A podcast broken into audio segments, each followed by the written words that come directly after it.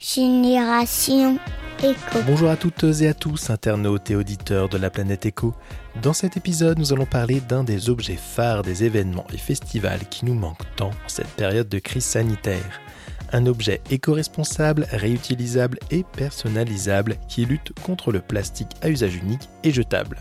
Vous l'aurez deviné, cet objet, il s'agit du gobelet. Pour nous en parler, je reçois Clément Carbonel, gérant d'Esprit Planète à Rennes, une interview réalisée en distanciel. Bonjour euh, Clément. Euh, pouvez-vous donc euh, vous présenter et nous raconter la genèse donc d'Esprit Planète? Alors moi je m'appelle Clément Carbonel, je suis gérant d'Esprit Planète depuis 4 ans. Alors il faut savoir que l'Esprit Planète c'est pas moi qui l'ai créé, l'entreprise existe depuis 2010. Depuis on va fêter les 11 ans là. Ah oui. Ouais. alors l'histoire elle est assez simple, c'est l'histoire de, de, Bruno Rugobur qui est le patron d'un café-concert et qui travaille énormément avec tout ce qui va être festival et monde culturel euh, en Bretagne. Il rencontre euh, en Corse euh, le, fondateur de l'entreprise qui est concurrente à nous. Donc, il propose en fait un système de gobelets réutilisables parce qu'il faut savoir qu'en 2000, dans les années 2000, il y avait des gobelets plastiques jetables partout sur les festivals et partout sur les événements. Donc, comme Bruno le voyait quotidiennement et trouvait que c'était infernal, il rencontre le, fondateur de l'entreprise concurrente qui fabriquait euh, ses gobelets à l'étranger, il les lavait à l'étranger. Et comme tout bon breton, il dit non, mais nous en Bretagne, il va falloir que ça soit produit en Bretagne et euh, lavé en Bretagne.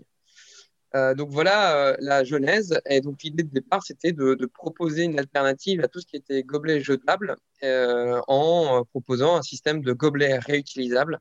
Donc on insiste vraiment sur ce nom-là, gobelet réutilisable. On fait de la réutilisation en proposant quelque chose qui euh, puisse être euh, lavé un nombre conséquent de fois et arrêter euh, ce qu'il y avait en fait dans les années 2000, c'est-à-dire on marchait littéralement sur du plastique pendant tout ce qui était événement, tout ce qui était événement. Oui, effectivement. La, jeunesse de l'entreprise. D'accord. Et donc il y a les globelets donc réutilisables et vous proposez d'autres choses également? Ou il y a que Alors nous c'est vraiment notre cœur de métier. alors on est en train de, de se de, proposer d'autres choses en ce moment euh, parce que parce que c'est Covid et que l'événementiel euh, c'est pas terrible en ce moment. Donc euh, on essaye de se réinventer pour trouver d'autres solutions. Mais pendant dix ans, on a fonctionné quasi essentiellement, voilà, 90% ou 95, enfin 98% de notre chiffre d'affaires était lié au gobelet réutilisable. Donc, il y a, a d'autres alternatives qu'on a essayé de mettre en place. On peut trouver sur notre site tout ce qui va être gourde, tout ce qui va être paille, etc mais euh, c'est vraiment plutôt dans une logique de, enfin de, différenciation. On essaye de faire des nouveaux produits, mais clairement aujourd'hui c'est minime sur, sur notre chiffre d'affaires. On, va mettre euh, l'accent euh, dans les mois à venir sur d'autres activités pour qu'on puisse bah, survivre, hein, clairement.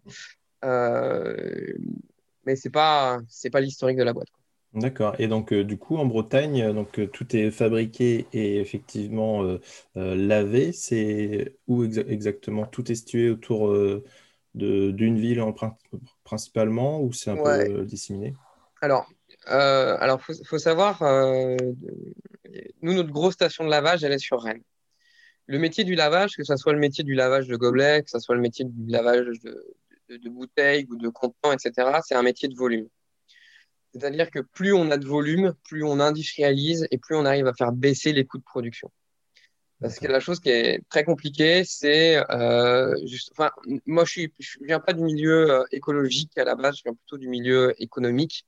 Donc à chaque fois j'ai une logique de, de enfin, business hein, très très mmh. très simplement, parce que euh, on est confronté tous les jours, nos clients nous font tout, tout le temps la, la même chose c'est qu'on a un gobelet jetable qui coûte euh, rien, enfin 7 centimes ou 10 centimes, et on a un lavage qui coûte euh, cher. Donc euh, l'objectif, c'est de, première chose, enfin, avant que la loi ne passe, c'était d'arriver et leur dire, mais non, en fait, on arrive à trouver une, logique économique et ça va pas vous coûter d'argent. Il faut toujours cette logique de volume, elle est primordiale. Si vous l'avez 50 000 gobelets, ça va vous coûter une fortune parce que l'investissement de départ est gigantesque. Mais si ça vous en lavez 4, 5, 10 millions, bah, ça va vous coûter moins cher unitairement parce que vous allez rentabiliser vos moyens de, production. Euh, donc ça, c'est la première logique. Donc on a une station à Rennes qui a un volume de lavage de à peu près, euh, on va dire, 7 millions de gobelets à l'année. On ne l'a jamais atteint, mais euh, en 2019, qui est notre plus grosse année, on a lavé 4 millions, 4 millions de gobelets. Ah oui. On peut laver jusqu'à 7 millions de gobelets avec cette unité. Euh, donc ça, c'est la, première chose. Ensuite, euh, la contre, enfin, on va toujours avoir une critique, c'est vous lavez des gobelets, mais il va y avoir des transports, donc il va y avoir euh, un coût écologique lié au transport. C'est la critique qu'on va tout le temps avoir. Euh, c'est voilà ce fameux coût écologique transport qui existe, hein, mais, mais, très clairement, une machine, enfin une station de lavage comme on a, c'est un investissement de 250 000 ou de 300 000 euros. On ne peut pas mettre 300 000 euros à Rennes, à Fougères, à Laval, au Mans. C'est, enfin, le volume n'est pas suffisant pour avoir euh, cette notion de, de, de, rentabilité économique. Hmm. Euh, mais euh, il y a certains marchés publics, donc on a le marché public par exemple de Nantes, qui nous demandait avec grande insistance une station lavage sur Nantes. Voilà, hmm. Rennes, Nantes, c'est 120 km. Donc la chose qu'on a faite, c'est qu'on a, euh, on est allé voir un ESAT. On travaille beaucoup avec le milieu du handicap euh, et le milieu de la réinsertion. Donc on est allé voir un ESAT et on a financé une machine euh, de moindre importance auprès de cet ESAT. C'est quand même quelque chose comme 20 000 euros, 25 000 euros en tout. Mhm. L'investissement est quand même important. Et par contre, la, la capacité de production de cette usine est limitée. C'est-à-dire qu'on ne peut pas laver plus de 15 000 gobelets par semaine avec cette usine. Sachant qu'en plus, on a la, euh, on doit s'adapter parce que le milieu du handicap, euh, on s'adapte. Hein. Si, par exemple, si à un moment donné, euh, les salariés ne peuvent pas venir parce que c'est parce que c'est du médical et qu'ils peuvent pas venir, ben, ils peuvent pas venir et ils peuvent pas laver les gobelets. Donc, on a toujours nos stations de secours à Rennes qui peut elle supporter une plus grosse charge, mais mais dans la logique, on est en capacité de laver 10-15 000 gobelets, qui, qui est une très bonne chose parce que ça permet de laver tout un flux continu euh, d'associations, de bars, euh, de petites fêtes, de fêtes de voilà.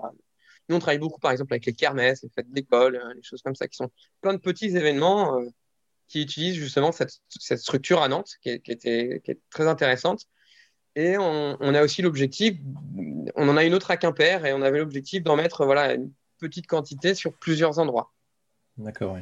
Et l'autre avantage, c'est que ça permet aussi aux gens d'aller directement à, cette euh, usine pour euh, utiliser tout ce qu'on va avoir comme euh, location, parce qu'on fait beaucoup de location de gobelets. Et le coût du transport est toujours le plus important. Transporter une caisse d'un endroit, c'est 40 euros aller-retour, à peu près. donc là, les gens, ils avaient besoin de 500 gobelets, ils avaient besoin de 200 gobelets, ils se rendaient à, l'endroit et ça permet aussi de réduire fortement le coût du transport. Donc c'est c'est aussi un autre fonctionnement qu'on a fabriqué sur, euh, sur tout ce qui va être euh, station, de, station de lavage. D'accord. Alors, vous, parliez justement que vous faites surtout de la, location. Euh, alors, moi, quand je pense aux gobelets réutilisables, je pense surtout aux gobelets qui sont souvent personnalisés dans plein d'événements. Est-ce que c'est quelque chose que vous faites également ou vous, c'est vraiment des gobelets standardisés qui, qui n'ont pas finalement de, bah, de, de, possibilités de personnalisation. Parce que si vous récupérez les gobelets, vous ne pourrez, pas les, vous pourrez pas les relouer finalement, parce qu'ils sont personnalisés pour un client spécifique. on, va rentrer dans le cœur du métier du gobelet réutilisable. Euh, ça, c'est des choses que les, les, gens au premier abord ne comprennent pas, mais c'est assez intéressant, euh, je trouve. donc là, j'ai parlé de toute la facette lavage. donc la facette lavage, pour nous, est très, très importante euh, il n'y a que deux vraiment acteurs aujourd'hui en France qui font cette facette où on va produire des gobelets et on va les laver. Hmm. Parce que laver, euh, c'est chiant et que ça coûte de l'argent, mais c'est très pratique pour les événements. Euh, donc tout ce qui est personnalisation, on va également réaliser de la personnalisation parce qu'il faut savoir quelque chose, les événements adorent les gobelets personnalisés. Il faut que ça soit personnalisé, alors événement. C'est pas le cas pour tout le monde. Plus les festivals sont gros, moins la personne, ils commencent à se détacher de la personnalisation. Mais vraiment, la personnalisation, c'est donc on, vend également beaucoup de gobelets personnalisés. Et là, on les vend.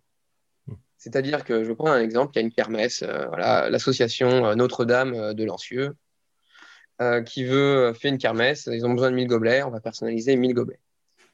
Ils sont propriétaires des gobelets. Voilà, on ne les récupère pas. C'est voilà, en font ce qu'ils veulent on a également une grosse partie vente et personnalisation.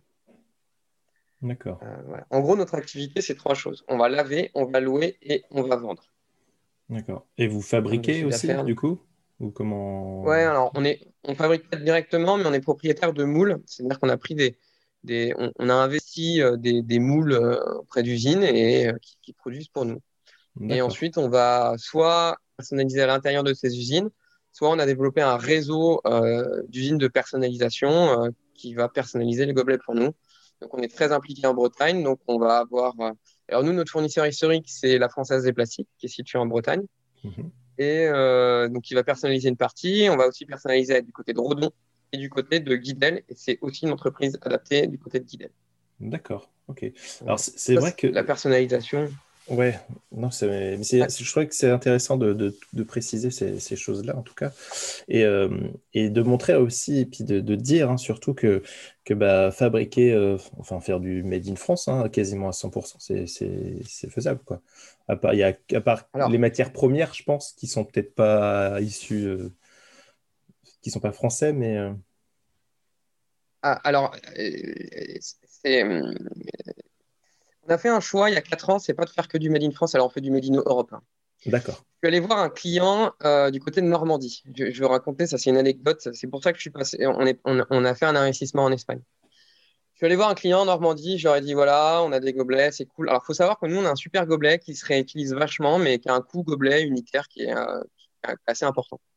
Donc, sur les grosses quantités, on ne peut pas faire du tarif. C'est impossible. Sur les petites, on s'en sort, mais sur les grosses, c'est pas possible. Je suis allé voir ce, ce client, un gros festival en Normandie. Je leur ai dit voilà, on a une usine, on est situé à 150 km de chez vous, euh, local, patati, patata. voilà. Le mec me regarde et me dit non, mais c'est pas local. Je fais ah bon. Je fais bah non, vous êtes breton et moi je suis normand. Vous n'êtes pas local. Euh, ok. Euh, D'accord. Donc j'ai pas trop su quoi répondre. Donc euh, à un moment donné, je lui dis mais en fait, qu'est-ce que vous recherchez vous? Il me regarde, il fait moi c'est du prix. Moi je veux du prix. Ok. Si c'est fabriqué en Espagne comme euh, mon concurrent, ça vous dérange pas? Non. Ok. Donc je suis allé voir l'usine euh, espagnole qui est en fait un gros faiseur et qui a un coût gobelet unitaire euh, faible. Et j'ai acheté des moules chez eux. Voilà. Ok. Donc, est-ce qu'on fait du 100% français? Bah non, parce que la, la difficulté qu'on a, c'est justement à un moment donné. En fait, nous, on est dans un métier euh, de volume. C'est-à-dire que si on fait pas de volume, on est mort. quoi. Une entreprise Mm. comme nous, si elle sort pas un million d'euros de chiffre d'affaires, ça sert à rien. C'est trop compliqué à gérer. Et à un moment donné, on est, on est forcément, en fait, euh, euh, voilà, on fait du commerce. Donc, on propose les deux alternatives et on leur dit, OK, monsieur le client, qu'est-ce que vous voulez? Bah, Moi, je veux du prix. Mm. Voilà. Et on a fait le choix de, euh, de proposer les deux. Ok. Ouais, c'est bien, ça permet aussi euh, d'avoir une diversification de clients euh, qui est, qui est intéressante, quoi. Ouais. Et c'est, alors, c'est vraiment un choix hein, euh, qui est, qui est- qui est assumé. Alors, je travaille beaucoup avec le milieu de l'ESS. Alors, des fois, je suis un peu le Ouah, Clément le capitaliste. Moi, j'assume. Hein, je leur dis, ouais, mais les gars, je suis pas au RSA. Il y a beaucoup de l'ESS qui sont, qui sont après trois ans, ils travaillent comme des malades et ils travaillent, ils gagnent que dalle. Donc euh, voilà, nous, on n'est pas. Enfin, l'objectif, c'était que les salariés, ils vivent, quoi. Ils vivent pleinement et que. Enfin, c'est con, mais euh, l'engagement, il- il- souvent, ils ne payent pas, quoi. Mm. Donc nous, on a des salariés et on a fait ce choix-là, c'est que les gens qui travaillent avec nous ne travaillent pas. Enfin, ils travaillent normalement, donc c'est-à-dire 35 heures, voire un peu moins, et sont payés euh, bien et normalement, quoi. Mm. C'est un choix. Ouais, il y a- il y a- à Nantes, j'allais souvent à Nantes et on avait beaucoup de personnes qui, qui créaient des épiceries en vrac euh, solidaires. Et en fait, le, le gros débat, c'est euh, comment travailler euh, moins de 60 heures et gagner euh, plus de 1200 euros. Effectivement. C'est pas, les- le, le- le- le débat n'est pas, n'est pas forcément. Le curseur n'est pas forcément au bon endroit, en tout cas. Voilà. D'ailleurs, vous êtes combien de collaborateurs? Parce que Il y a- on, on peut être en, en grosse saison, quand ça marche bien, sur certains étés, on peut être une vingtaine. D'accord. Voilà, et en titulaire, on est sept en tout. D'accord, ouais, c'est déjà hum, important. D'accord. Alors, c'est vrai que le, le- le plastique euh, n'a pas généralement bonne presse, hein, même s'il est réutilisable. Euh, comment vous arrivez à contrer un peu ces, ces arguments éventuels? Euh Alors, enfin. Sur le fait que le plastique, ouais, voilà, c'est pas. Nous, on, a vraiment des, clients de tout. Donc, on a le CAC 40 et on a, on a eu pendant longtemps l'association de défense de Notre-Dame. D'accord, oui. Effectivement. Grand écart.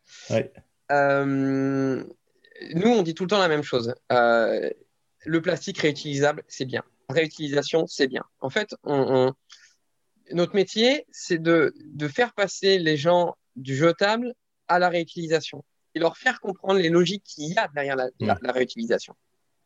Et, en fait, moi, je me dis tout le temps, le, le bien, c'est toujours mieux. Enfin, c'est déjà pas mal, quoi.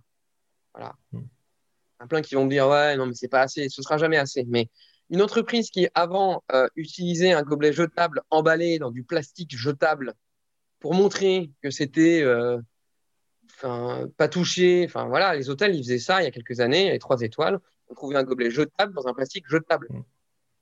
Ouais, ça, c'est de la merde. Enfin, on est tous d'accord avec ça et leur dire qu'on est capable de passer sur du réutilisable avec un système de lavage, psychologiquement, ça tient la route, en termes d'hygiène, ça tient la route, bah, on a déjà un, il y a déjà un progrès par un progrès, vraiment.